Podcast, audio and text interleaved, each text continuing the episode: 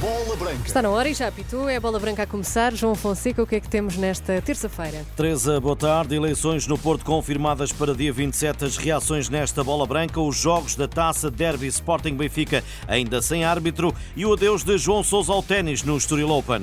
É uma oferta da Anacol com os tróis vegetais que reduzem o colesterol em apenas três semanas. Senhoras e senhores, é a bola branca.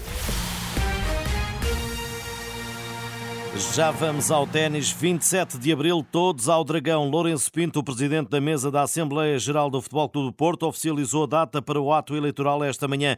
Fim de semana de clássico na Invicta com o Sporting e entre feriados. Até ao momento, nenhum dos conhecidos candidatos colocou ou voltou a colocar em causa a pertinência do dia escolhido. Desde logo, André Vilas Boas, apontado como o grande adversário de Pinto Costa, que já deixou uma reação nas redes sociais. Caros sócios do Futebol Clube do Porto, 27 de abril de 2024 é a data escolhida para a eleição dos novos órgãos sociais do clube. É muito importante que todos os associados se mobilizem e exerçam o vosso direito de voto. Vamos tornar estas eleições as eleições mais votadas de sempre na história do clube. Contamos convosco. Marquem presença. Exerçam o vosso direito de voto. O antigo treinador e agora candidato passa pela data escolhida sem voltar a questionar o facto de dia 27 de abril estar entre feriados. Prefere, na nota de imprensa entregue nas redações, acrescentar um apelo a um clima de exemplar liberdade e transparência, prometendo ainda do seu lado conduzir uma campanha digna, alinhada com a grandeza e o respeito que a tradição do Futebol Clube do Porto exige. Pinto Costa ainda não se manifestou sobre esta data. Outro dos anunciados candidatos é Nuno Lobo, confrontado por Bola Branca sobre a tentação de uma pouca afluência devido aos feriados, teve esta resposta. A única tentação que eu conheço é o Futebol Clube Porto. Os sócios que são sócios do Futebol Clube Porto são apaixonados pelo Clube Porto. E de certeza absoluta, num momento tão importante, tão importante da vida do Futebol Clube Porto, os sócios vão estar em massa, certeza absoluta no sábado, dia 27, para votar nestas eleições. Não há desculpa nenhuma. Futebol Clube Porto é o Futebol Clube Porto. E nós sabemos como é que são os sócios do Futebol Clube Porto, temos exemplos disso. Por isso não vejo problema nenhum não há fins de semana ou prolongados. Nem acho eu que ninguém tem que pensar nisso. Estamos a falar de Futebol Porto. O candidato lembra que sempre defendeu eleições após a conclusão do campeonato e sobre isso nem uma palavra de Pinto da Costa ou Vilas Boas. Não há nenhum tipo de preocupação. Eu tinha dito que a minha preferência seria no fim do campeonato.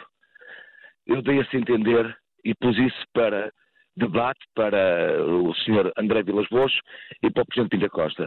Ninguém disse nada. Acho muito bem a data, dia 27. Se não é no fim do campeonato, que seja no dia 27 de abril. Nuno Lobo garante que irá até ao fim, mesmo tendo noção de que estará em clara desvantagem para os seus adversários. Vamos ter umas eleições um bocado marcadas pelo mediatismo dos candidatos, obviamente. Não estamos a ver competências aqui, porque a única que podemos ver é, do, é de Pinta Costa, que é presidente e continua a ser presidente do Foco do Porto, tanto a minha parte como André Vilas Boas, só que corro, corro um bocado por fora face ao mediatismo, ou quase nenhum mediatismo que tenho. Não é fácil o meu trabalho, mas cá continuo e acredito nos associados e acredito é o que me move o meu amor e a minha paixão ao Futebol Clube Porto. Nuno Lobo, ouvido pelo jornalista João Felipe Cruz, eleições no Futebol Clube do Porto a 27 de abril, no estádio entre as 9 da manhã e as 8 da noite. As candidaturas terão de ser entregues até ao dia 28 de março. Agora o ténis. João Sousa vai abandonar. O português anunciou esta manhã ponto final na sua carreira e escolheu o Estoril Open para a despedida. Em conferência de imprensa, o Vimaranense, quase a completar 35 anos, explicou os motivos. Os últimos tempos têm sido difíceis para, para mim, uh, com uma série de lesões que me têm impedido de jogar ao, ao mais alto nível e de poder desfrutar dentro do campo de ténis. Tal e como me é característico, uh, tenho lutado contra, contra isso, mas a verdade é que o meu corpo e a minha mente têm demonstrado sinais extremos de cansaço e de dores diárias, pelo que queria aqui comunicar-vos que decidi retirar-me do ténis profissional e que o Millennium Tour Open deste ano será o último torneio da minha carreira. Uma das grandes figuras da modalidade sempre do ténis português, João Sousa no adeus, eh, quatro vitórias em ATP, 2013 na Malásia, em 2015 em Valência, 2018 Estoril Open, onde vai terminar a carreira e em 2022 na Índia, chegando ao 28º lugar do ranking ATP em maio de 2015. O futebol, quinta-feira, a Taça de Portugal, derby à noite em Alvalade, primeira mão das das meias finais. Antes, nos Açores, há um Santa Clara Porto para jogar 63 minutos. Faltam ainda dos quartos de final e o resultado está em 0-0. PP é dúvida para Conceição. As equipas treinaram esta manhã. Tal como Leões e Águias que se defrontam à noite, ainda não foi revelado o árbitro pelo Conselho de Arbitragem. No Sporting, Gonçalo Inácio e Trincão podem não ir a jogo depois das lesões em Vila do Conde. E neste caso, para Amaral, ex-jogador que passou pelos dois emblemas da capital, o Benfica, está mais bem apetrechado. Neste jogo penso que possa não haver essa contenção.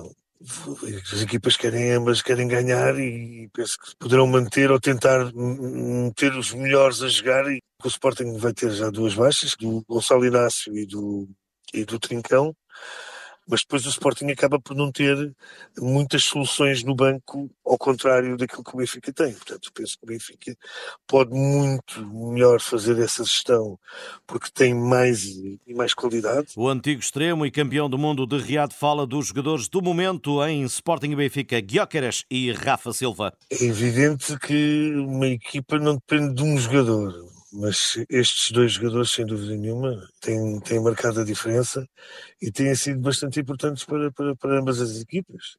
E uma realidade é que jogadores como estes, uh, dando algum espaço, uh, é a morte do artista. Amaral, em declarações ao jornalista Rui Viegas em Guimarães, André Silva já não treinou esta manhã. O avançado passou pelo treino do Vitória para se despedir do plantel e de Álvaro Pacheco. O goleador brasileiro vai regressar ao seu país para reforçar o São Paulo, ele também chegou a estar no radar do Vasco da Gama. Esta terça-feira, há oitavos da Youth League. O Porto vai jogar na Dinamarca daqui a pouco, às três da tarde, frente ao AZ Alkmaar. Amanhã é a vez da outra equipa portuguesa em prova, o Sporting de Braga, defrontar a Itália, o Milan, às 13h30. Hoje está também futebol feminino, particular no Estoril, entre Portugal e a Coreia do Sul. Neste momento, olhando para, para, para a situação, eu penso que as duas equipas Vamos estão, eh, ouvir o selecionador Francisco Neto para chegarmos ao topo do mundo, temos que jogar com as equipas que estão habituadas a estar ao topo do mundo. E as nossas jogadoras, mais do que aquilo que a gente lhes possa transmitir, têm que sentir. Sabemos que isso é importante para depois, quando chegar aos jogos que nos dão os acessos às fases finais, uh, estarmos mais preparados. Portugal-Coreia do Sul é mais logo às 18h15, jogo uh, no António Coimbra da Mota, Portugal, que só vai conhecer as adversárias uh, de qualificação para o Europeu no dia 3 de março. Estas e outras notícias em rr.pt. Boa tarde, bom almoço. Até amanhã, João, à mesma hora.